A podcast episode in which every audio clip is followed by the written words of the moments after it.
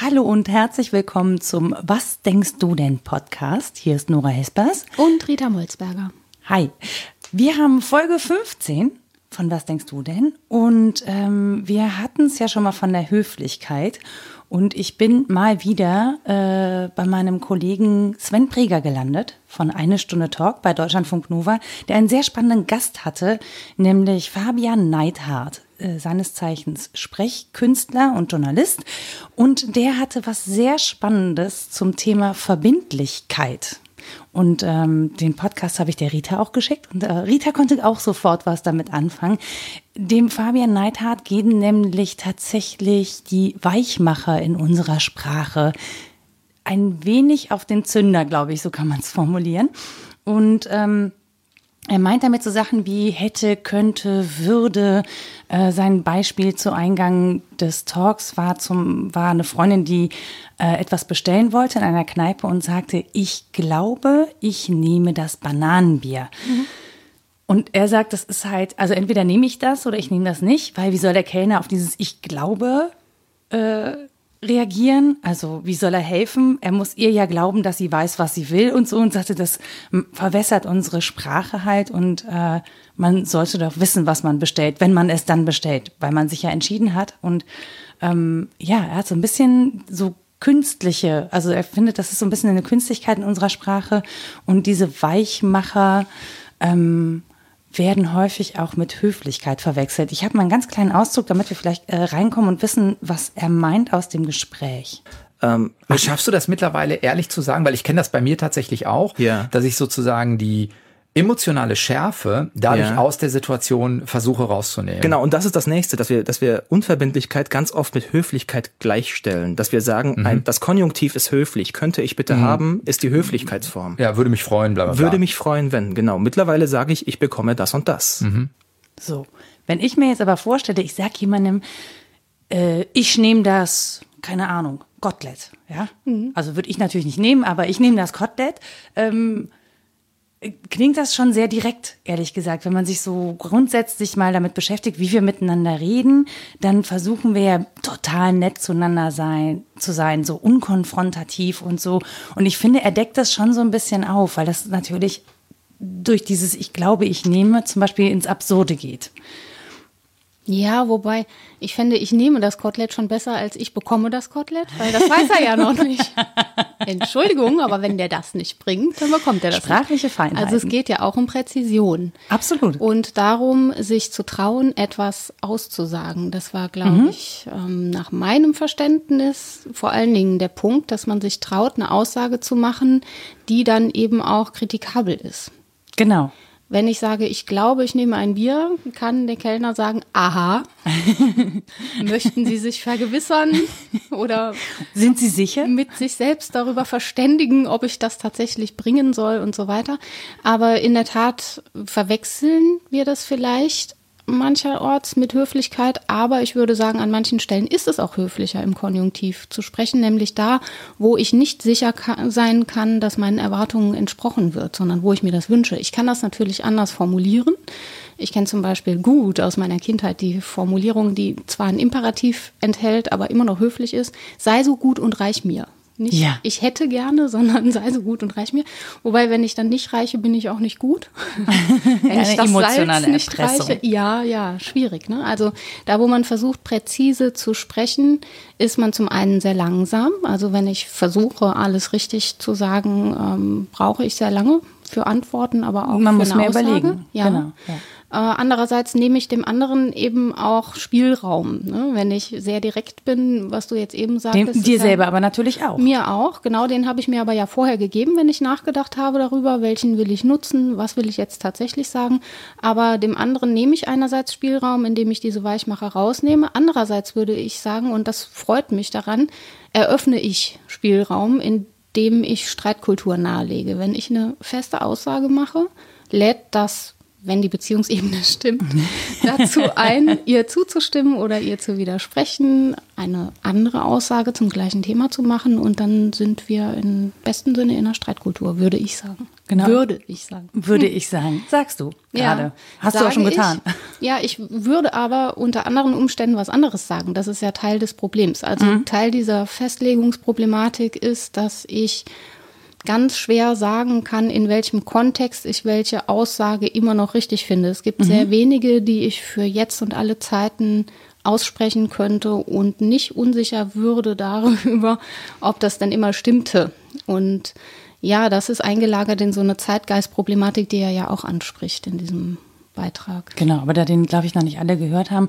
Für mich war, für mich war dieser Talk einfach oder dieses Gespräch mit Sven Preger, für mich war das einfach so erhellend, weil es genau das formuliert, was ich als problematisch empfinde mit, äh, mit Höflichkeit, dass mir Menschen eben genau nicht konkret sagen, was sie möchten, sondern das verschleiern und mich eigentlich ähm, mir Spielraum geben wäre positiv, äh, ne? aber eigentlich ähm, lassen sie mich im Unklaren über das, was sie wirklich wollen, was sie wirklich motiviert und dann versucht man über eben diese höflichen Floskeln, ich würde, ich hätte gerne, also für den Fall, dass es dir nicht zu viele Umstände machen würde, wäre, ähm, das wird A sehr kompliziert und dann, dann drückt man quasi das Problem dem anderen auf, eine Entscheidung zu treffen, weil man selber nicht so entweder die Entscheidung nicht treffen möchte oder eben den anderen nicht konfrontieren möchte. Und deswegen bin ich, was das angeht, total äh, bei Fabian Neidhardt zu sagen, diese Weichmacher, die Menschen als äh, Höflichkeit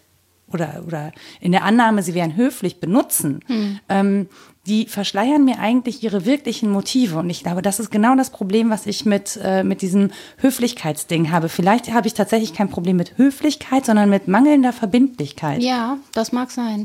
Es kann natürlich auch andere Formen davon geben. Also selbstverständlich kann jemand sich hinter höflichen Floskeln verstecken und eigentlich was anderes sagen wollen, aber er kann dabei ja auch sehr ehrlich sein, wenn er ein sehr höflicher Mensch ist, der dem anderen genau die Spielräume eröffnen will, indem er nicht festlegt, was da jetzt gesagt wird, sondern dem anderen nahelegt, na, kommentier doch erstmal und dann kommen wir gemeinsam auf den Punkt, ist das schon eine andere Form, an der du dich sicher weniger stören würdest. Genau, aber das, was er ja eingangs gesagt hat, dass wir es häufig gleichsetzen, uns eben halt gar keine Gedanken darüber machen, sind wir jetzt höflich oder Ja. sind wir unverbindlich? Also Ja. wabern wir irgendwie um was rum und dieses Ja. um etwas, also durch diese, durch diese Weichmacher, um etwas rumwabern, um keine konkrete Aussage treffen zu müssen, um zum Beispiel keinen Fehler zu machen oder um den anderen eben nicht zu konfrontieren oder ähm, keine Ahnung, nicht übergriffig zu wirken oder was auch immer man äh, für Ahnungen dahinter hat, was dann passieren könnte.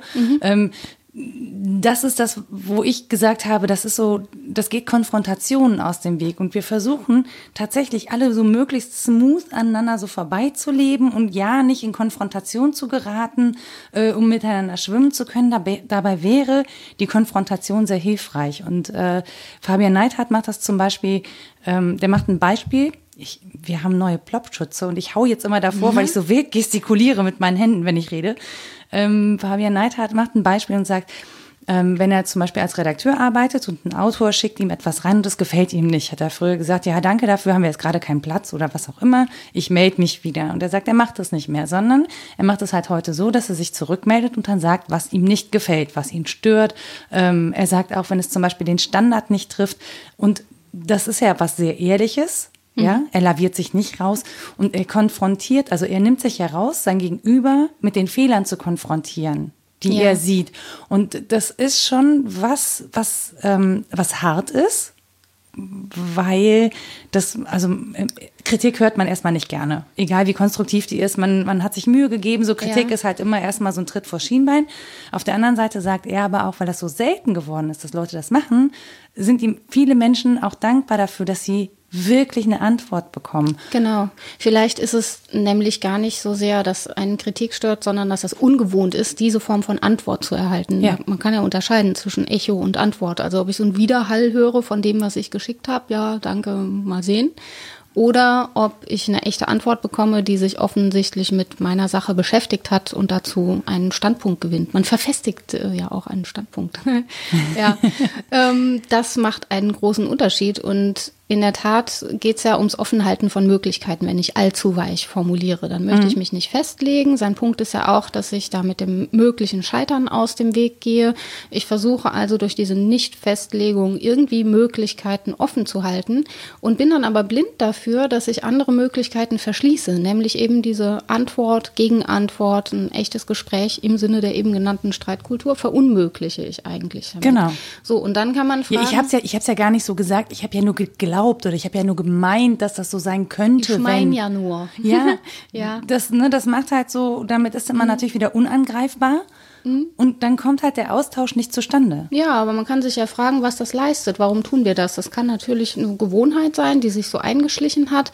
Aber wenn es Teil von Zeitgeist ist, was ja auch sein Punkt ist, dann müssen wir fragen, was leistet es denn? Für irgendwas scheint es ja gut zu sein. Zeitgeist kommt jetzt nicht so rein zufällig, entwickelt sich vielleicht auch nicht mit der Notwendigkeit, die Hegel unterstellt, dem Weltgeist oder dem Himmelgeist.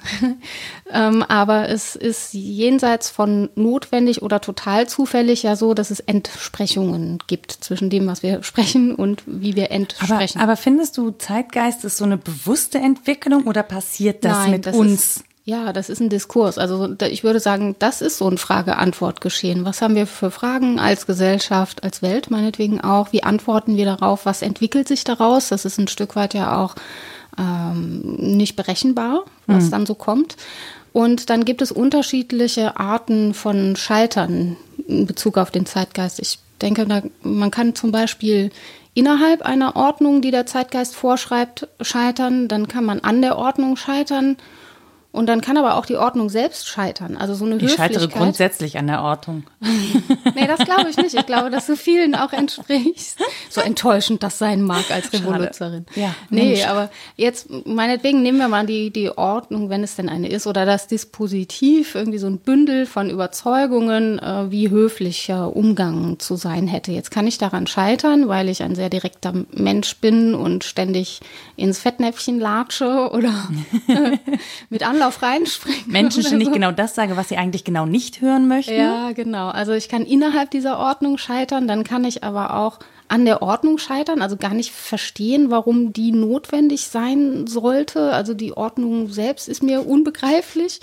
Oder die das Ordnung kann auch scheitern. an mir. Ja, entweder an dir oder an einer anderen Ordnung. An einer, ne, oder am Menschen, weil die halt nicht so sind oder die kennen den Klinge halt nicht mehr und machen das nicht. Das finde ich schön, dass die Ordnung an dir scheitert.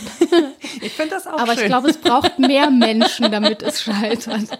An dir allein scheitert sie möglicherweise nicht zur Gänze. Zumindest die häusliche Ordnung scheitert an mir. Das ist ja dein Haus. Das, das, das ist ja deine Ordnung. Nee, aber die kann natürlich auch an einer anderen Ordnung scheitern. Wenn ich einen Vorschlag mache, wie es anders gehen könnte, nämlich eher direkt ähm, als höflich, dann kann die auch scheitern oder ja, es gibt so viele schöne andere Beispiele. Ich habe mir Gedanken darüber gemacht, was das für Ordnungen sind, die uns umgeben, die zum Zeitgeist gehören und wie die zusammenhängen mit der mhm. Unverbindlichkeit im Sprechen. Und ja, da gibt es einige Ansätze, denke ich. Ja, für, also für mich war das auch so, also als er dann zum Beispiel gesagt hat, na ja, ähm, er hat zum Beispiel eine Absage geschrieben und dann kam zurück, meine Güte, warum bist du eigentlich so unhöflich? Ja. Ich war ja auch nicht. Und dann sagt er, er hätte sich nochmal hingeschrieben, eine halbe Stunde lang aufgeschrieben, was ihm wirklich mhm. nicht gefällt und dann spätestens wäre er halt zurückgekommen, oh, okay, danke schön, dass du dich damit auseinandergesetzt hast. Mhm. Das zeigt aber schon, dass natürlich die Auseinandersetzung ihn auch Zeit gekostet ja, genau. hat. Er hat in die andere Person, was aber, finde ich, eine große Wertschätzung ist, Zeit investiert, eine Antwort zu formulieren und dieser Person zu erklären, was denn, was denn stört oder wo sie sich auch verbessern kann. Ich gehe jetzt mal davon aus, das war einfach konstruktiv. Ja. Und ähm, vielleicht hat er auch gar nicht die Person, sondern eher die Sache kritisiert. Genau, genau er hat auch besser richtig, zu nehmen. Genau, aber ja. ne, trotzdem ist natürlich erstmal, gerade wenn du schreibst oder so, da steckt einfach sehr viel Persönlichkeit dran. Das ist sehr schwierig zu unterscheiden. Kritisiert jemand, also wenn jemand in der Sache kritisiert, kritisiert er dich trotzdem irgendwie. Das ist, glaube ich, ja. eh ganz schwierig. Aber trotzdem nimmt er sich die Zeit und ich glaube, dass es genau eklatant ist zu sagen, wir sind ja mit sehr wenig Zeit ausgestattet, gefühlt zumindest. Mhm. Und ähm, das bedingt einfach, wenn, wenn wir viele Dinge regeln müssen, dass wir einfach uns nicht mehr die Zeit nehmen, uns auseinanderzusetzen und Dinge geregelt kriegen. Und wir flutschen einfach natürlich als Gesellschaft besser aneinander vorbei und schneller aneinander vorbei störungsfreier, ehrlich gesagt, ähm, wenn wir uns weich machen. Ne? Mhm. Also auch in der Sprache. Das, das, das sagt ja schon, dass da, dass da Spielraum ist, dass es flexibel ist. Mhm. Ähm, so und dann, ja, also, ja, aber ich finde manchmal Störungen, also ich persönlich habe ja nichts gegen Störungen. Das ist nett. Deswegen darf ich hier sitzen.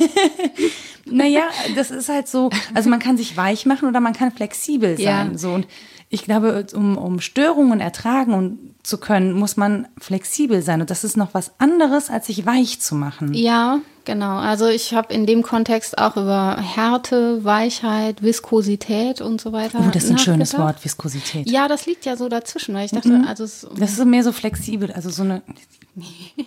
Hau noch mal dagegen, komm, volle Karte. Da, so, das war hart. Jetzt machen wir was Weiches. unflexibel. Also jetzt muss ich es wieder ja. richten. Nein, äh, in der Tat ergeben ja Verflüssigungen auch Sinn, da wo etwas zu hart ist. Äh, und umgekehrt. Ne? Wo was weich ist, muss man das vielleicht erhärten. So, ähm, jetzt im Zeitgeist-Kontext, zum Beispiel der Postmoderne, ergab es großen Sinn, Dinge zu verflüssigen, mit Worten zu spielen, Ordnungen zu stören, indem man sie verflüssigt. So mhm. zum Beispiel binäre Opposition aller möglichen Art. Claude Lévi-Strauss hat darauf hingewiesen. Binäre Opposition musst dass du mir man Gegenteiliges immer in Zweiheit erklärt. Weiblich, männlich, so ein Ach, Klassiker. Okay. Mhm. Oder auch weich-hart, ne? Mhm. dass man das gegenübersetzt.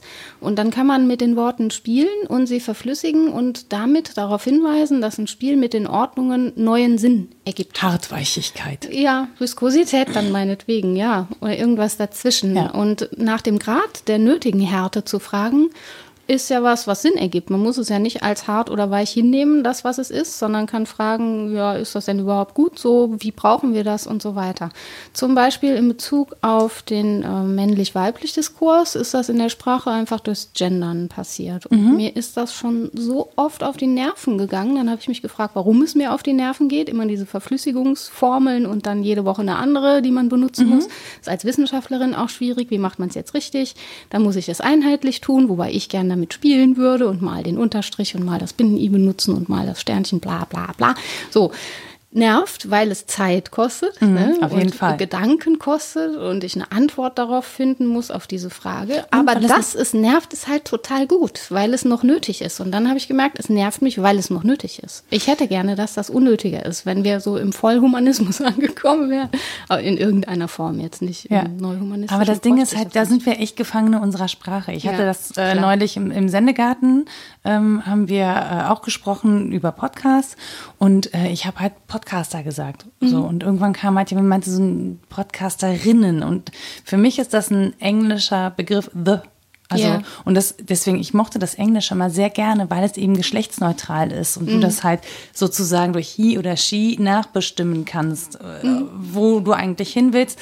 Und ich finde, im Prinzip ist das eine fairere Sprache, weil the doctor ist nicht the doctorin oder so. Mhm. The doctor she erklärt es eigentlich und das reicht schon. Yeah. Ähm, und im, im Deutschen musst du halt immer gendern und du musst es immer ähm, transparent machen, was du meinst. Und dann hat man ja auch noch Gesellschaftsstrukturen, die halt sehr männlich geprägt sind, was das so, und dann dann fängt man halt an rumzulavieren und mir ist es auch unbequem zu sagen Podcaster und Podcasterinnen, ja. obwohl ich natürlich dann eine Podcasterin bin, aber warum muss ich das so nach außen bezeichnen und mhm. so, also mich stört aber am Ende genau, glaube ich, wie dich die Notwendigkeit da überhaupt ein Fass aufzumachen und transparent zu machen. Ja, weil es so viel Zeit kostet, in dem Diskurs anzukommen, in dem wir gerne wären, wo es nämlich keine Rolle mehr spielte. Genau, und ja.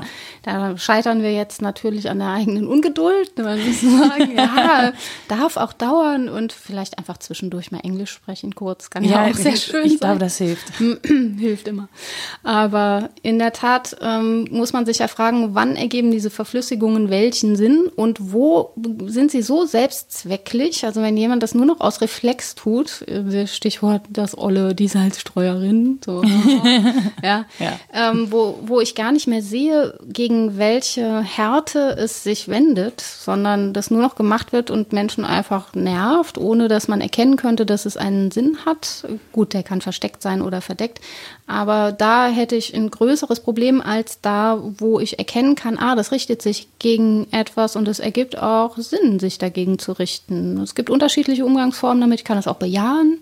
ähm, aber ich, es hat mit etwas zu tun, über das ich mal nachdenken sollte. Und dann ergibt so eine Verflüssigung oder eine Weichmacherei von Kategorien Sinn. Wenn aber die Weichmacherei selbst die Kategorie ist, und das ist ja das, woran genau Fabian das, sich ja, abarbeitet, ja, dann ergibt es natürlich Sinn, auch mal wieder auf Verhärtung zu setzen. Und die kann ja auch Spaß machen. So. ähm, ja, ich höre. Sprachlich. Ja, ja, ja, ja, Entschuldigung. Ich, äh, Muskulär. Ich höre, ja, ich höre gerade ein ganz. Äh, ich gebe ja Kurse in Verspannung, habe ich beschlossen. Weil diese ganze Entspannungs- Taktik. Ich glaube, du könntest dich da tatsächlich, also gegen die Weichmacher und so, du könntest dich da mit Fabian Neidhardt im Zweifel zusammentun. Ja. Ähm, vielleicht hört er uns ja zu und ich würde, würde ihm das Angebot machen, ein mit dir zusammen einen, einen Verspannungs-, einen Verhärtungssprachlichen Kurs vielleicht anzubieten. Ich kann mir das sehr spannend vorstellen, ehrlich mhm. gesagt. Vielleicht nimmt er auch einfach mal meinen Platz ein und ihr redet. Ja, lieber nicht. Da habe ich Angst. Es wird, ein ganz, äh, ganz verkrampfter Podcast. Nein, das glaube ich nicht. Ja, doch, weil ich zum Beispiel sehr oft ein Erhärtet. bisschen sage. Mein Bruder ja, hat das ja. schon kritisiert, völlig zu Recht. Ähm, das nervt ihn. Und das ist auch Unsinn an vielen Stellen. Es wäre sehr viel präziser zu sagen, das ist nicht ein bisschen wie das und das, sondern es ist an manchen Stellen wie und an anderen nicht. Dann muss ich das unterscheiden, kostet auch wieder Zeit mhm. und Gedankenkraft, aber ist sehr viel genauer. Und Präzision ist natürlich, ähm, würde ich sagen, noch besser als reine Verhärtung. Also da präzise zu sein in der Sprache und den Sprachschatz so zu erweitern, dass man ungefähr das sagen kann, was man meint. Es sei denn, man scheitert daran, dass es unsagbar ist. Das gibt es ja nun auch im Guten wie im Schlechten. Äh, das wäre schon ein Ziel. Aber das ist tatsächlich mir auch aufgefallen. Es gibt auch einen Kollegen, äh, der mir das bisschen grundsätzlich rausstreicht, weil er meint, warum ein bisschen? Ja. Also sag's doch halt einfach so, wie es ist. Und das finde ich halt auch sehr spannend. Also ich höre Fabian Neidhardt zu, ich kann ihm total beipflichten, was das angeht. Auf der anderen Seite merke ich aber auch, dass ich mich natürlich auch für andere weich machen möchte, ja. dass ich das häufig benutze, dass ähm, ich muss ganz oft, äh, wenn ich Mails schreibe, ich schreibe die einmal runter und dann. füge ich nachträglich überall diese Weichmacher ein, weil ich ja weiß, dass der andere Ach so, ich diese, dachte, du nimmst sie raus. Nee, nee, ich muss sie reinmachen, weil ich natürlich immer okay. so mit der Tür ins Haus falle. Was ganz typisch ja. für mich ist, zum Beispiel, ich schreibe eine Mail und dann fange ich vorne an und sage, wie geht's dir eigentlich? das ist für mich immer. Aber das musst du mit mir zum Beispiel nicht tun. Ich kann mit so Betonmails. Du kannst ja auch in Stein meißeln. Damit ja. kann ich umgehen. Und das fand ich halt, das fand ich halt wirklich sehr, sehr lustig. Ähm, so, dass ich immer nachträglich diese Weichmacher einfüge, ja. weil ich irgendwie das Gefühl habe, ich klinge, wenn ich schreibe, schon sehr hart. Und ich weiß ja, ich bin jemand, der mit der Tür ins Haus fällt. Und wenn man das oft genug gehört hat, dass man halt so ähm, wirklich so geradeaus rein schießt wie so eine kleine Dampflok, so, pff, mhm. ne? Ähm, dann versucht man natürlich schon ein bisschen den Dampf rauszunehmen vom Kessel und äh, füg, ich füge halt nachträglich dann immer so äh, eine Handvoll Weichmacher in meine Mails ein, naja, damit aber die da irgendwie rezipierbarer ja, sind. Damit du freundlich bist und damit man dir besser antworten kann. Ja, das also wäre da nicht nötig eigentlich. Mhm. Also ich sage ja nichts anderes. An, an wen die Mail geht, würde ich sagen. mhm. Manche können es halt eben besser so brauchen und manche so. Also mir ist es aufgefallen, ich sprach mit einem Kollegen, mit dem ich mündliche Prüfungen zusammen äh, abhalte und wir haben ja immer ein paar Minuten, in denen wir uns verständigen müssen, welche Note das jetzt wird. Das ist auch immer hässlich, irgendwie benoten an sich ist schwierig. Und dann geht der Prüfling raus und wir reden, dann kommt der Prüfling rein und wir sagen ihm die Note und die Begründung.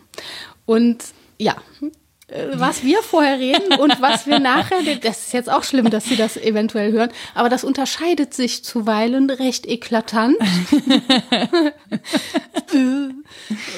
Sie waren ja schon sehr bemüht auch nee, um die richtigen Antworten. Nicht. Nee, so nicht, aber man versucht natürlich wertschätzend, freundlich und logischerweise konstruktiv zu sein. Du willst demjenigen ja nicht Lebensmöglichkeiten und Studienaussichten verbauen, indem du sagst, nee, das war ja gar nichts. Stimmt ja auch häufig nicht. Es mhm. ist ja tatsächlich Gutes dabei. Wobei man. Da war ähm, schon viel Schönes dabei. und jetzt nochmal mit Präzision. Nein, ja. schnell geht das immer nur bei sehr gut oder sehr schlecht, dass man mhm. sagen kann, nee, das war furchtbar, weil und das war sehr gut, weil. Mhm. Alles dazwischen ist Aushandlungssache und ich spüre an den Kandidatinnen, dass sie sehr äh, ich gendere jetzt, ne? Mhm. ich, ich habe das große I gehört. Gut, dass sie sehr äh, dankbar sind, insbesondere bei der Besprechung von Hausarbeiten. Bei mündlichen Prüfungen ist es nicht so greifbar, da ist es immer schwierig, dem Urteil zu folgen, obwohl man da auch ein Protokoll hat und ja eben Beisitzerin. Aber bei Hausarbeiten ist die Dankbarkeit über eine Antwort eben sehr viel größer als über eine reine Benotung. Das ist so. Wenn da Kommentare drinstehen und ich da offensichtlich Zeit investiert habe, so ähnlich wie beim redigierten Text, mhm. der an Autor, an eine Autorin zurückgeht, dann ist das etwas, was offensichtlich ungewohnt ist, was nicht allzu oft passiert und was mir die Möglichkeit eröffnet, mich damit auseinanderzusetzen oder auch zu sagen, ja, hat die jetzt zwei Stunden korrigiert, mir egal, ist eine 2-3, reicht mir. So. Ja. Passiert sicher auch, aber die meisten setzen sich schon nochmal damit auseinander. Und das ist ja das äh, Schöne daran, dass meine investierte Zeit was anderes ermöglicht. Trotzdem gibt es eben diese Diskrepanz zwischen dem, was ich denke und auch dem, was ich neben der Arbeit schreibe. Auch das ist nicht dasselbe. Ja, ich, ich finde, das ist auch gar nicht schlimm, solange man sozusagen trotzdem transparent macht, äh, dass es Verbesserungspotenzial gibt. Also ähm, was, was wir heute häufig haben oder was auch so Zeitgeist ist, sind halt so Sachen wie, ähm, es wenn man eine Bewerbung schreibt, man kriegt halt so eine Standardabsage, die dir wirklich nicht weiterhilft. Und wenn du dann eine 20., 50. oder 100. Absage sogar bekommen hast, und du einfach immer nicht weißt, woran es liegt und du immer das Gleiche machst und immer die Absage bekommst und selber irgendwie rausfriemeln musst, was denn damit jetzt wohl nicht in Ordnung gewesen sein könnte, dann finde ich es tatsächlich total unfair und finde auch, dass man sich da aus der Verantwortung stiehlt als derjenige, ähm, der sich ein Angebot machen lässt und dann mhm. aber nicht sagt, warum er das Angebot ablehnt. Also mhm. eine Ablehnung ist doof für jeden, so auch für denjenigen, der sie aussprechen muss.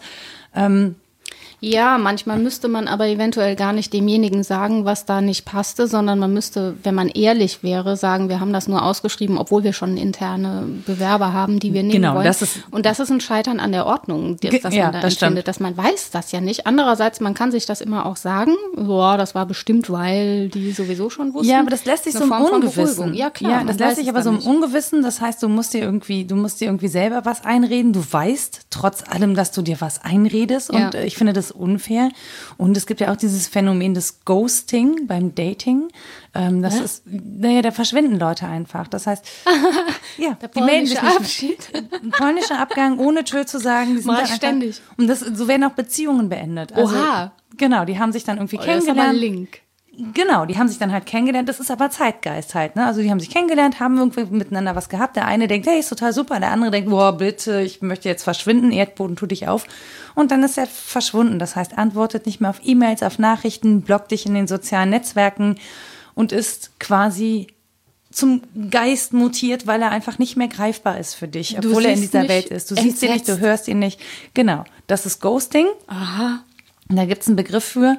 Und ähm, ich finde, das ist so eine Extremform von Unverbindlichkeit. Das ist bar. Das ist ja, also das macht man doch nicht. Jetzt bin ich bei Anständigkeit und Höflichkeit. Nee, also bitte, kein Echo und keine Antwort, sondern reine, das ist ja, als würde man in die schallschluckende Wand schreien. Also das ist nicht mal Verwenden von Weichmachern, das ist halt einfach dieses komplette, komplette abtropfen lassen. Ja, so ein kompletter Resonanzentzug und ich finde das auch tatsächlich schlimm. Also ja. ich finde das, finde das ist schon so ein bisschen so Psycho. Qualgedöns. Ja, feige, unfassbar feige ist ja. das und bequem. Also, genau. Das so, jetzt also, werde ich normativ. also,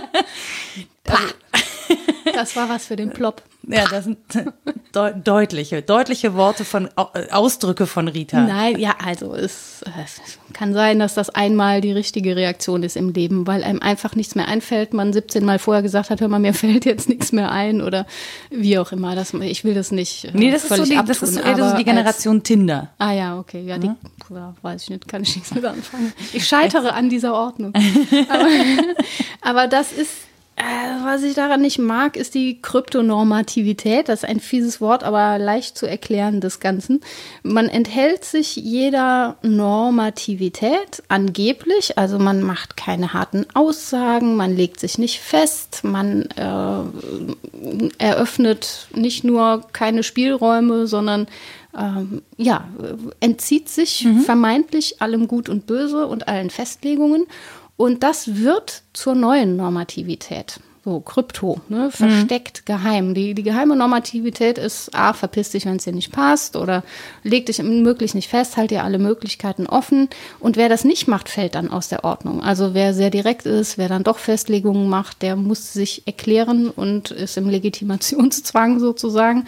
Und das finde ich hässlich daran, dass es so tut, als sei es normfrei und ist im Prinzip aber die neue Norm. Und mhm ähm, ist auch blind dafür, selbst normativ zu sein. Das ist dann auf eine bestimmte Weise auch sehr borniert. Finde ich. Ich finde es also tatsächlich, aber das war so, das ging mir so durch den Kopf, als ich halt von diesen Weichmachern, also ne, als ich mir das Gespräch über mhm. diese Weichmacher angehört habe und so, und für mich sind die Weichmacher ist so dieses leichte Entziehen, dieses ja. äh, äh, vorgebend höfliche Entziehen von, von Resonanz eigentlich bei dem anderen. Und die Extremform davon ist dann halt wirklich dieses komplette Verschwinden und äh, mhm. nicht mehr nicht mehr ansprechbar sein. Also noch nicht mal die SMS, ich mache jetzt Schluss. Kannst du dir ja denken. Richtig so, sondern dieses komplette Entziehen von Resonanz. Ja. Ähm, Wobei ich habe mal eine ganz charmante Geburtstags-SMS bekommen. Da stand drin, heute rufe ich dich erst recht nicht an. Die fand ich super. Die Geschichte dahinter interessiert mich jetzt, das ist dir klar, Ach so, ne? Ja, äh, der wusste, dass ich wahnsinnig ungern telefoniere und wir so. haben auch seit Jahren nicht telefoniert. Aber ihr schreibt Aber euch. irgendwie gewusst, dass wir aneinander hin und wieder mal denken, alles gut. Also sehr, so. sehr nette Abwesenheit und dann zu sagen, ich habe das Datum erkannt, aber heute lasse ich dich aktiv in Ruhe.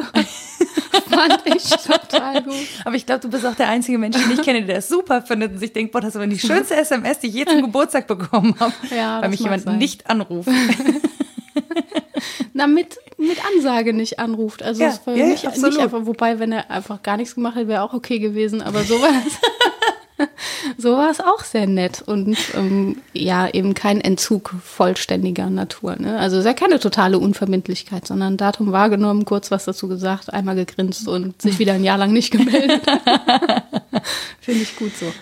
Ja, also Unverbindlichkeit, das ist ja ähm, Teil des Problems dieser Weichmacherei, ist natürlich unter Menschen, die miteinander umgehen wollen, ein Problem. Äh, weil wir nur reagieren können, wenn wir Material haben, mit dem wir umgehen können. Wenn es entweder sachlich ist oder ein Weltgegenstand oder eben auch eine Aussage, mit der ich was anfangen kann. Und wenn die total verweigert wird, dann stehe ich da. Ne, es zeigt halt auch, wie abhängig wir eigentlich auch von Verbindlichkeit sind, weil es steckt in dem Wort drin, mhm. Bindung. Mhm. Ne? Also das heißt, erst Verbindlichkeiten schaffen halt Bindung und ähm, ja, also ich finde das, ich finde das total, ich finde es total schwierig. Ich finde es von daher spannend, weil bei bestimmten Dingen zum Beispiel ich Verbindlichkeit auch ablehne und zwar konsequent ablehne, wenn es zum Beispiel darum geht, ähm, was wir ja auch auflösen, wo wir Verbindlichkeiten auflösen, ist in der binären Interpretation von Geschlechtern, also Mann, Frau mhm. und äh, alles andere drumherum ist irgendwie nicht mehr. Und jetzt haben wir halt äh, eine, eine Vielzahl an Möglichkeiten, wie man sich sozusagen in diesem Spektrum von Gender interpretieren möchte, mhm. ja, so und äh, auch wie das Zusammenleben funktioniert. Ne? Ja, ich würde es da ablehnen, wo ich nicht mehr einfach Cis-Mann sein darf. so. ich, also, Cis ja, der Mann, der als Mann geboren, biologisch Mann und kulturell Mann und Mann, Mann, Mann ist. So. Okay. Und darüber auch nicht nachdenken will. Der muss auch vorkommen in der Ordnung. Und die Frau, die weiblich ist und weich und all das, und, und der muss, muss auch vorkommen. Und die müssen also, aber auch eine Bezeichnung haben. Äh, die sind ja, dann nicht in, mehr in, in der verflüssigten Ordnung, ja, das ist ja das Gute, ne, dass dann kenntlich wird, äh, das ist jetzt nicht rein selbstverständlich. Okay, damit die quasi nicht in der Mitte von dem Normbereich stehen, sondern genauso nee, wie alle anderen. Nicht, ja, genau, so damit gut. das nicht die Orientierungsgröße ist, bei der man bleibt mhm. und dann an dieser Ordnung entweder scheitert, indem man das nicht ist, mhm. sondern ja, genau diese Verflüssigung dann sozusagen ins Werk setzt und sagt, das ist eine Form von ja, Normalität im Sinne von Norm, ja, der Normalität ist Norm schwieriger sein. Eben nicht Normanne, sondern Normmann. Ja, ja, ja, genau. Also, dass es eben Normalität als Konzept äh, in Frage zu stellen gilt. Das sagt das für mich mit aus. Mhm. Aber nicht, dass es keinen Sinn hat, über Normen nachzudenken. Und das wäre mir wichtig. Also, ich glaube, das wird häufig falsch verstanden, dass man durch Verflüssigung Grenzen abschaffen könnte, mhm. würde konsequent weitergedacht heißen, es wabert alles nur noch. Mhm. Da kann ich auch nicht mehr präzise sein. Aber das, das, das Gefühl haben ja viele, ne? Ja. dass wirklich alles wabert und man eben nicht mehr präzise sein kann. Ja. Und dass, dass du ähm, heute Cis-Mann sein kannst und morgen irgendwie jemand ganz anders, weil du dich uminterpretiert hast zum Beispiel. Also ja. du kannst dich ja auch selber in diesen Grenzen ne, äh, bewegen sozusagen. Ja, genau. Also es gibt so Scheiternsmomente, die zur Krise geraten zum Beispiel und nein, nicht jede Krise ist eine Chance, manche Krise ist eine Krise. Aber das können Unterscheidungsmomente sein, in denen was neu beginnt. Äh, transformative Bildungstheorie würde das ähm, ganz stark machen, zu sagen, das sind so die Momente, in denen Neuentwürfe stattfinden können, muss nicht gelingen oder muss auch nicht stattfinden, noch nicht mal gelingen, sondern stattfinden. Aber das sind entscheidende Momente. Und genauso könnte ich aber auch sagen, warum ist es ein schlechteres Leben, in dem solche Krisenmomente nicht auftauchen? Vielleicht weiß jemand von Anfang an, wer er oder sie ist, äh, lebt damit völlig unproblematisch in Festlegungen, ist dabei aber nicht intolerant. Also ist ja gerade das ist aber glaube ich selten. Ja. ja. Also Warum ich, eigentlich? Also wo ne, ist die Notwendigkeit, selber an mir ein krisenhaftes Moment zu finden oder krisenhafte Momente zu erleben, damit ich tolerant werde? Ich könnte ja auch völlig in meinen Ordnungen glücklich sein, aber darum wissen, dass es andere Ordnungen ich, gibt. Ich glaube aber, dass es, ja, aber ich glaube tatsächlich, Toleranz ist was, was man üben muss. Ja. So, also es steckt ja schon auch so ein bisschen, wenn man Kinder beobachtet, es steckt ja schon auch so ein bisschen im Menschen drin, Grenzen zu ziehen und dann aber auch wieder Grenzen zu überwinden. Dann gibt es die in der Neurologie die ähm, Theorie von der Plastizität des Gehirns, die wenn man den Neurologen glaubt, nicht gleich verteilt ist. Also es gibt Menschen mit plastischeren Gehirnen und welche mit weniger plastischen Gehirnen. Also Menschen, denen es leicht fällt, Veränderungen anzunehmen, die sind dann per se toleranter im Zweifel, weil die, weil es denen leichter fällt, ähm, neue Wege zu beschreiten. Also auch was, was die Gehirnkapazität angeht, im Sinne von, die bilden einfach neue neuronale Netze aus mhm. und so. Und das können halt einige Gehirne rein biologisch, genetisch anscheinend besser als andere. Das ist zumindest der aktuelle Stand der Forschung, das sage ich immer gerne.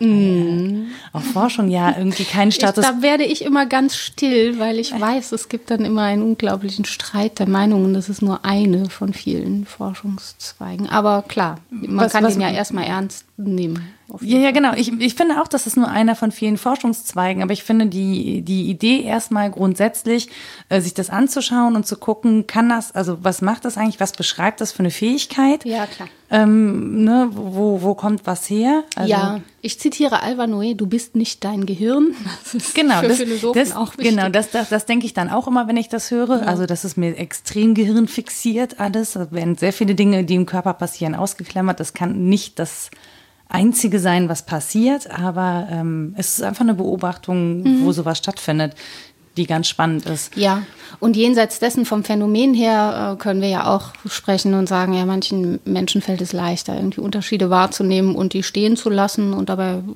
sich nicht angegriffen zu fühlen. Und manchen ist das Fremde die totale Herausforderung und immer auch ein Angang und eine Anfrage. Äh, und dann ist es eben eine Frage der Reaktion. Reagiere ich darauf, dass mir Fremdes schwierig erscheint mit Weichmacherei mhm. oder mit hart, harter Festlegung, indem ich sage, nee, das ist meins und hier ziehe ich die Grenze und darüber hinaus will ich auch gar nichts sehen. Das ist ja die Frage, wie reflexiv ist der Umgang mit der eigenen Härte oder mit der eigenen Weichheit? Und auch im Sprachgebrauch würde ich das einfordern. Es ist ja nichts dagegen zu sagen, dass jemand versucht, höflich zu sein, viel in Konjunktiven spricht und so weiter. Wenn er das bedacht tut und gute Gründe dafür hat, das erklären kann, okay. Wenn es nur darum geht, sich nicht festlegen zu wollen, einen Zeitgeist zu übernehmen und sich des Weiteren da gar keine Gedanken drüber zu machen, dann finde ich es genauso schwierig, wie wenn man sich normativ ständig festlegt auf irgendwelche harten Überzeugungen, die man dann rausposaunt und die genauso unreflektiert sind. Das, das Ding ist, was mir halt immer mehr dabei auffällt, und ähm, da muss man auch sagen, Fabian Neidhardt macht jetzt nicht. Ähm, also er legt sich nicht fest, er sagt, das ist grundsätzlich jetzt irgendwie, der widmet halt sich jetzt diesem Thema ja, besonders. Ja. Also er sagt aber natürlich auch, es gibt Gründe dafür, Dinge weich zu machen und so. Nur beobachtet er das in der Sprache und er sagt halt auch, wo die Probleme sind in dieser Sprache und in der Benutzung dieser Sprache, aber schließt nicht aus, dass es eine Notwendigkeit hat. Ähm, was mir immer klarer wird, ist, dass es einfach so viele verschiedene Realitäten gibt. Es gibt diese Menschen, die das brauchen, dass das sehr verbindlich ist. Es gibt aber natürlich auch diese Menschen, die das brauchen, um leben zu können, für die das sehr unverbindlich mhm. ist. So. Und ich glaube, was daran halt wichtig ist, ist, dass man sich A darüber austauscht und B aber auch dann so seine Peer Group findet. Also die Menschen, mit denen man das halt auch leben kann. Ja. Ich glaube, man kann nicht von jemandem, der grundsätzlich ähm, zum Beispiel ganz viele Verbindlichkeiten braucht, verlangen, dass er sich jetzt zu einem unverbindlichen Menschen macht. Ja, also eine andere Ordnung stimmt. sozusagen zu übernehmen, mhm. die er sich nicht zu eigen machen Wie kann. Wie oft ich zum Beispiel höre, mach dich mal locker. Oder auch, sei doch nicht so verkopft. Ja, das Hört aber auf zu denken. Ja, ja nee, also, es gibt ist auch kein Grenzen vorhanden. meiner Charaktermöglichkeiten, an die ich dann äh, stoße. Ich kann mich schon mal locker machen, aber auch das nur sehr hart. nee, also klar, es ist ja schon so, dass Charakter und Haltung ähm, gewisse Grenzen vorgeben und man sich, wie du sagst, eine Peer Group sucht, die dann einigermaßen passt oder auch an der man sich reibt, wenn man das braucht und dass Menschen unterschiedlich sind. Aber nun leben wir ja auch in einem größeren Gefüge und da, wo wir demokratisch handeln wollen, geht es ja darum, dass wir auch mal was festlegen. Also absolut. Da sind Verflüssigungen auf eine Weise schwierig, die das äh, Zusammenleben auch betrifft. Wenn ich da nur versuche, immer weich zu bleiben, ist es schwierig. Wenn ich nur verhärte und normativ bin, äh, das erleben wir jetzt da die Neonormativität in den USA, dann ist natürlich auch keine Demokratie im engeren Sinne möglich. Mhm. Also ich habe da eine schöne Unterscheidung von Jacques Rancière äh, mal bedacht. Er unterscheidet zwischen Politik und Polizei. So ein Polizei ist das, was sagt, so richtig, falsch, Ordnung, Nichtordnung und so mhm. weiter.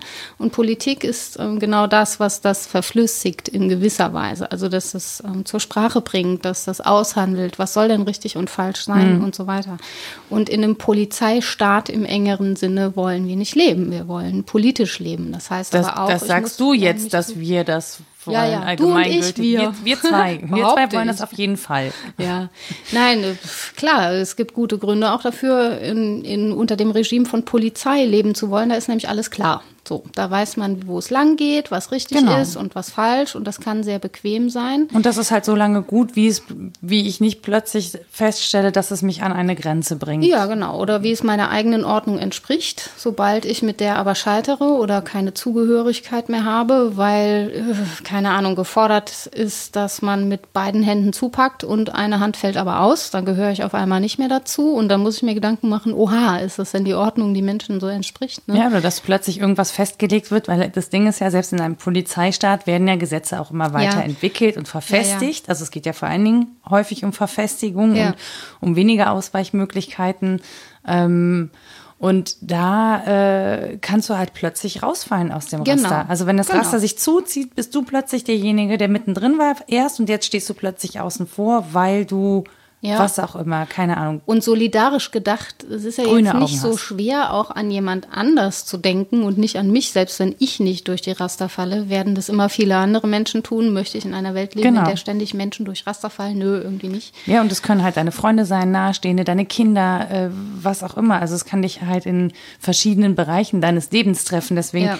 und das ist halt, das, ich hadere immer, zum Beispiel, ich hätte niemals Jura studieren können oder so, weil mhm. ich hadere damit, dass es dass Gesetze Auslegungssache sind und dass du immer damit leben musst, dass irgendein Individualfall, der eigentlich ähm, moralisch eine andere Bewertung bedürft oder bedarf, quasi trotzdem rechtlich sauber entschieden ist. Wenn man sich das ja. jetzt mal anguckt, zum Beispiel in dem Fall mit der, mit der 14-jährigen Schülerin, die ausgewiesen worden ist, ähm, Bifsi, das rein rechtlich gesehen. Ja, vom Fall her gedacht, ja. Andererseits, da wo du haderst, würde ich sagen, da kann man auch sehr dankbar sein, dass es Auslegungssache ist. Genau, das meine ja. ich halt, ne? Also so, also das, aber du musst halt jemand haben, der das dann für dich so auslegen kann oder sich dafür einsetzt, dass es in einem Ausnahmefall anders ausgelegt wird. Ja, aber ne, die, die Gegenfolie wäre ja ein System, in dem es keine Ausnahmefälle oder keine Präzedenzen gibt, sondern immer schon alles feststeht und es keine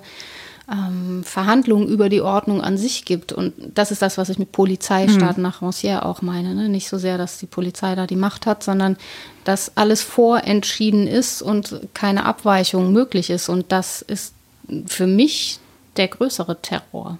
Defini also für mich definitiv. Natürlich ist der Einzelfall furchtbar, in dem man das Gefühl hat, das entspricht aber überhaupt nicht dem, was ich für richtig befinden würde. Aber dass wir darüber befinden, was wir richtig und falsch finden und dass wir das jeweils aushandeln, ist natürlich wichtig. Und dass wir das auch äußern dürfen. Und dass also wir das verbindlich machen, aber eben auch. Also dass es nicht total unverbindlich bleibt und wir handeln jeden Einzelfall aus, wie soll mhm. das gehen, sondern dass es Verbindlichkeiten gibt, an denen man sich orientiert. Und wenn, da sind wir wieder bei dem Sprachthema. Ich muss ja irgendeinen Gesetzestext formulieren, an dem ich mich dann abarbeite. Und in dem kann nicht stehen, möglicherweise im Einzelfall äh, vielleicht, also wenn alle Beteiligten äh, so und so aussehen. Zu weich ist es nicht formuliert, aber eben aber auch. Es ist häufig schon auch sehr weich formuliert. Also im Sinne, ja. also Juristen sind ja sehr gut darin, Aussagen zu treffen, äh, ohne dass man sie nachher auf eine Aussage festnageln könnte. Sagt man ja, so genau. ja. ja, aber dass man sie nachher darauf festnageln könnte, äh. weil sie natürlich nachher sagen, nee, so habe ich das nicht gesagt. Äh. Ich habe ihnen gesagt, wenn, dann und haben irgendwie 15 Regeln formuliert und Regel 3 greift nicht und mhm. deswegen ist das ganze Konstrukt hinfällig. Ähm, und das ist ja in Gesetzen auch so. Also es gibt ja zu jedem, zu jedem Gesetz im Prinzip ein Verflüssigungsgesetz und einen mhm. Gegenentwurf und da muss man ja auch abwägen, welches Recht da höher höher zu gewichten ist. Ja. Und Gewichtung ist Ermessensspielraum und, und, und. Also das ist schon. Ja, aber warum gibt es das? Das ist, ich sage nicht, dass es, dass nee, es nee, falsch ist, aber mir, mir persönlich, also ich würde wirklich häufig, glaube ich, in, äh, an meine Grenzen kommen. Ja, tu, also ich tue ich als Philosophin auch. Also wie oft man natürlich hört, oh, das ist ein Laberfach. Und ich denke, ja, erstens nein, zweitens ja, drittens kannst du froh drum sein. Also, und ich kann auch viel, präziser labern als wie du. Und ähm, an manchen Stellen ergibt es Sinn, mal länger drüber zu sprechen oder zumindest denkend drüber zu sprechen. Man muss ja nicht alles laut machen, aber die Dinge zu erwägen und hin und her zu überlegen, Pro- und Gegenargumente zu sammeln und dann zu einer Synthese zu kommen, kann ganz gut sein.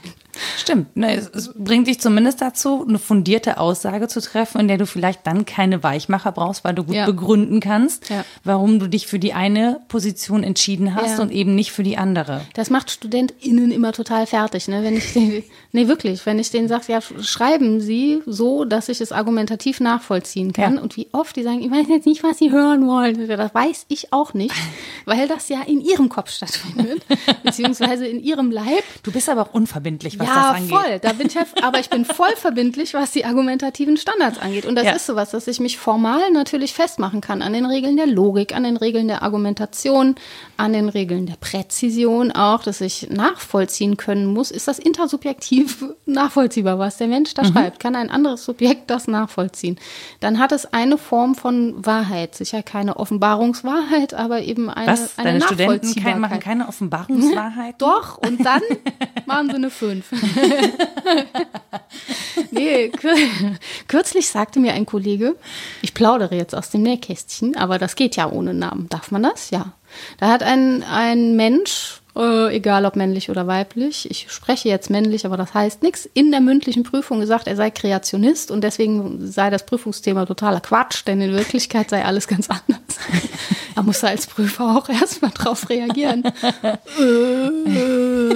und er sagte, ach, das hätte ihn aber interessiert. Dann sind sie darüber ins Gespräch gekommen und ja, ist natürlich unwesentlich für die Sache. Leider. Und nachher muss man sich fragen, soll so jemand ins Lehramt gehen? Ja, nein. Der immer seine Meinung äh, überall hintragen muss. Und ja, wir hatten es ja schon mal davon, ja. Glaubensüberzeugung, Meinung und eine wirklich erhärtete, äh, standpunktvertretende, äh, wissenschaftlich argumentierende Sichtweise sind natürlich ganz was anderes so. Und dem das auseinanderzulegen war Teil des Prüfungsprozesses. Mhm. Das ist natürlich nicht so gut gelungen dann im Ergebnis, weil es über das Glauben und Meinen nicht hinausging. Mhm. Aber natürlich darf jemand eine Glaubensüberzeugung haben und jenseits dessen argumentieren. Und wenn das gut gelingt, alles gut. Dann muss ich auch diese Glaubensüberzeugung nicht teilen, aber wenn die Argumente stringent sind, ist es, ist es gut. Und dann ist eben die Möglichkeit für Streitkultur da. Und die ist nicht da, wenn jemand sich überhaupt nicht festlegt. Genau, also das, das sehe ich tatsächlich ähnlich. Deswegen ähm, versuche ich Dinge, die mir wirklich nicht immer gut gelingen, vor allen Dingen nicht im Gespräch, aber dann doch eher schriftlich. Ähm, ich versuche selbst Meinungen, die ich nicht teile, erstmal als Meinung stehen zu lassen mhm. ähm, und das Argument mir anzugucken. Und äh, ich kann auch oft nachfolgen, dass aus der, aus der persönlichen Logik heraus ähm, diese Konklusion durchaus zulässig ist. Ja. ja? Und dann mm, setze ich einfach meine Schlüsse dagegen. So, und dann habe ich erstmal ein Feld aufgemacht. Mhm. Ach, ich mache das umgekehrt manchmal auch.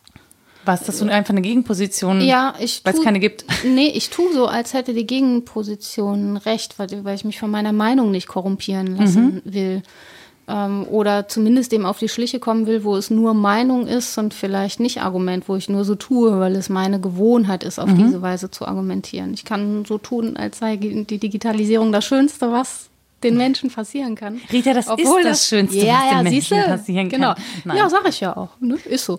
Äh, wäge dann alle Argumente dafür ab und argumentiere auch so vor mir selbst und vor anderen und die sind dann ganz überrascht, wenn ich dann doch die Hermes Baby benutze, wie Fabian halt hat, weil ich doch eben gesagt habe, dass Digitalisierung das Allerbeste ist. Aber das ist eine Weise, dann ähm, zu redlichen Ergebnissen zu kommen. Ich werde das übrigens gleich ähm, tatsächlich bei Twitter veröffentlichen. Na. Doch, weil Rita das, Na. die Vorbereitung für heute auf Hermes Baby getippt hat und das ist wirklich hübsch verbindlich. Ich sehe sogar einen Tippfehler. Ja, mehrere. Ich mache häufig. Ja, ich habe jetzt mal kurz überflogen, aber du hast äh, das, aber das ist halt auch so, also ich mag ja gerne Schreibmaschine, ne? Das sieht einfach gut aus. Ja, ästhetisch sowieso. Ach, das kam aber auch da kann man nicht, da zum kann, letzten Mal übrigens. Ja. Wir hätten äh, zwar über Design, aber nicht über Schönheit gesprochen und es Oh. war ein schönes Gespräch über Schönheit. Das sollten wir irgendwann mal tun, über Schönheit sprechen. Das stimmt, das könnten wir mal machen. Das klingt, äh, ich finde, das klingt super. Ähm, genau. Hier, aber, Aber, Hermes ja. Baby, ne? Ja, ja. Da ist nichts mit nachträglich hier Nee, genau. Weichmacher Also reinfüllen. ja, doch, Tipp X und nochmal drüber. Aber ich Aber kann dir sagen, wenn du da so eine Seite getippt hast und der vorletzten Zeile machst du den Tipp wieder. dann ärgert man sich über einen Fehler halt auch mal so richtig und versucht es auch so richtig, richtig zu machen. ne, wenn das nicht mehr. Und tippst du dann neu? Zuweilen, ja, wenn ich eitel bin, ja. Wenn es wirklich gelingen soll. Ich habe zum Beispiel mal äh, Rezepte abgetippt für jemanden zum Geburtstag und dabei festgestellt, ach, bei der Reiseschreibmaschine gibt es keine 1 und 0. Wie macht man dann denn 100 Gramm? IOO. ja, ja, genau. Aber muss man ja auch erst mal drauf kommen. Die spart halt Tasten, die kleine Reiseschreibmaschine. Ah. Und da wollte ich keinen Fehler. Ich wollte das verbindlich richtig machen. Verbindlich, verbindlich. Und ähm, habe dann immer auch mal eine Seite wegschmeißen müssen. Nee, als Schmierzettel weiter benutzen. Ne? Ähm, und neu tippen. Ja. Das erinnert mich aber tatsächlich an, äh, äh, an die, die Art und Weise, wie ich deutsche Rechtschreibung gelernt habe. Mein Vater, ein Pädagoge, hat meine Hausaufgaben, ich glaube, ich habe sie danach nie wieder kontrollieren lassen, aus guten Gründen, aber der äh, wollte sich dann mal seiner väterlichen Pflichten widmen und hat die Hausaufgaben kontrolliert. Und dann saß ich an einem Text, den ich in der, keine Ahnung, ersten oder zweiten Klasse schrieb, also nachdem man so wirklich so ein bisschen Texte schreiben kann, auch, ne? Kindertexte. Uli malt ein Bild. Ja, ein bisschen, bisschen dezidierter, was dann vielleicht schon, also vielleicht eher so zweite Klasse, aber auf jeden Fall, ähm, sobald ich einen, ähm, einen Schreibfehler auf der Seite hatte, riss der die Seite aus dem Heft und ich musste neu beginnen. Über schwarze Pädagogik haben wir auch noch nicht gesprochen. Naja, mein, Ja, mein, nee, ist mein auch eine hat das halt in, Antwort. in den 50ern. Ja, ne, ja, ist ist der Lehrer geworden. Also es ist Ja. halt so, ähm, natürlich ist das eine Form von Pädagogik, aber das ist halt, da wird einem Verbindlichkeit abgenötigt. Ja, ja. Die- Ja, ist, da würde ich sagen, das ist nicht Antwort und auch nicht Echo, sondern Feedback. Feedback ist häufig Also es war ein sehr unmissverständliches Feedback, unschön. muss man sagen. Ja, Also das ich finde äh, Feedback an sich auch, wo es Antworten ersetzt, unschön, pädagogisch. Wirklich. Das ist, als würde man mit so einem Thermostat arbeiten. Du, äh, zu warm, zu kalt, ja, nein. das- das- Mhm. äh. Na gut. Aber hat ja funktioniert, ne? äh, ja, wobei mich die neue deutsche Rechtschreibung, die ja auch sehr unverbindlich sein kann, Ja. aha, die äh, haut mich dann doch raus. Und deswegen sprichst du jetzt so gerne, weil Genau, man weil da die Tippfehler nicht hört. Da, genau, da hört man vor allem die, die Fehler nicht, die ich bei den Kommata mache. Ah, Mir muss ja. man immer eine, eine Handvoll Kommata schenken, wenn ich fertig bin mit Eine Schreiben. Kommastreuerin. Muahaha. Ja, ja, aber es gibt ja so Kann-Kommas inzwischen. Ja. Zum Beispiel der erweiterte Infinitiv mit zu muss nicht Ja, mal zwingend. Verflüssigung. Was, Was soll Jetzt das? ich dich. Ja. Aber da finde ich Unverbindlichkeit halt wirklich schwierig. So. Ähm, also ich hätte nichts gegen, gegen Komma-Regeln, die halt auch echte Regeln sind. Das Problem ist, dass es ähm, dadurch noch komplexer wird. Das Versprechen war ja, es wird einfacher durch Null. Ermöglichung. Das ist ja auch Teil des Problems. Wenn ich sage, alle Möglichkeiten offen halten und dann wird es einfacher dadurch, ist das nicht unbedingt der richtige Schluss. Es kann auch sehr viel schwieriger dadurch werden, weil es eben Komplexität erzeugt, statt sie zu reduzieren und man nur in bestimmtem Maße zu Komplexität fähig ist. Also sich jedes Mal entscheiden zu müssen, wie man etwas schreibt, jenseits von Legasthenie, das ist ein anderes Problem, ähm, ist eine Schwierigkeit, die ich nicht habe, wenn ich einmal lerne, wie es richtig geht und das war dann halt so. Das bleibt dann auch so. Ne? Insbesondere wenn dahinter eine Regel steht, die ich nachvollziehen kann, ist es natürlich sehr viel einfacher, als wenn ich machen kann, wie es mir gefällt oder wie es klingt, weil es für die Menschen auch unterschiedlich klingt. Und das ist Teil des Problems mit dieser Unverbindlichkeit, dass sie Komplexität fordert, da wo wir sie nicht unbedingt gebrauchen können und woanders verschließt, wo sie vielleicht gut täte. Das stimmt. Ich muss jetzt mal gerade nachgucken, ob ich den äh, Namen immer richtig gesprochen habe. Das wäre mir so ultra peinlich. Wessen jetzt? Äh, Meinen? genau, deinen Namen. Nee, ich heiße eigentlich ganz anders. Du Ich heiße Sabine. Sabine. Oh Mann, jetzt haben wir uns die ganze Zeit falsch angesprochen. Nein. Ich habe tatsächlich bei Fabian Neidhardt, da habe ich gerade, heißt er so. jetzt, weil Neid kommt mir irgendwie so hart vor. Ja, aber hart, haha. Das- No Neidweich. games with names. Ja, ja, ich weiß. Aber das ist manchmal so schwierig, weil du- ich werde ja auch immer Motzberger genannt, so. Das ist schon okay. Ich finde aber, also, ich habe ich dich jetzt schon motzen gehört? Noch nicht. Gut, aber wenn, dann wirst du es nie vergessen.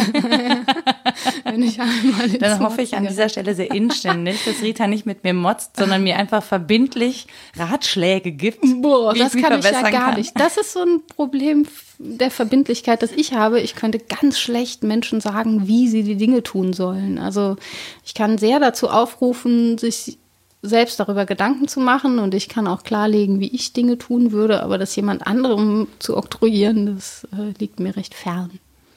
Wie kommen wir denn da jetzt weiter? Ja, Wenn- nicht, vielleicht legen wir uns einfach drauf fest, wir sprechen uns in zwei Wochen wieder. Und das Gute ist, ich bin dann ja auch in zwei Wochen zur vereinbarten Uhrzeit da. Das, Das ist stimmt, Teil das stimmt. Die Rita ist wirklich extremst pünktlich. Das ja, ist ich sehr vergesse verbindlich. das auch üblicherweise nicht, wenn ich verabredet bin in zwei Wochen. Das ist noch so aus alter Zeit übrig. Wenn man sich festlegt auf einen Treffpunkt und auf eine Zeit, dann erscheine ich da einfach.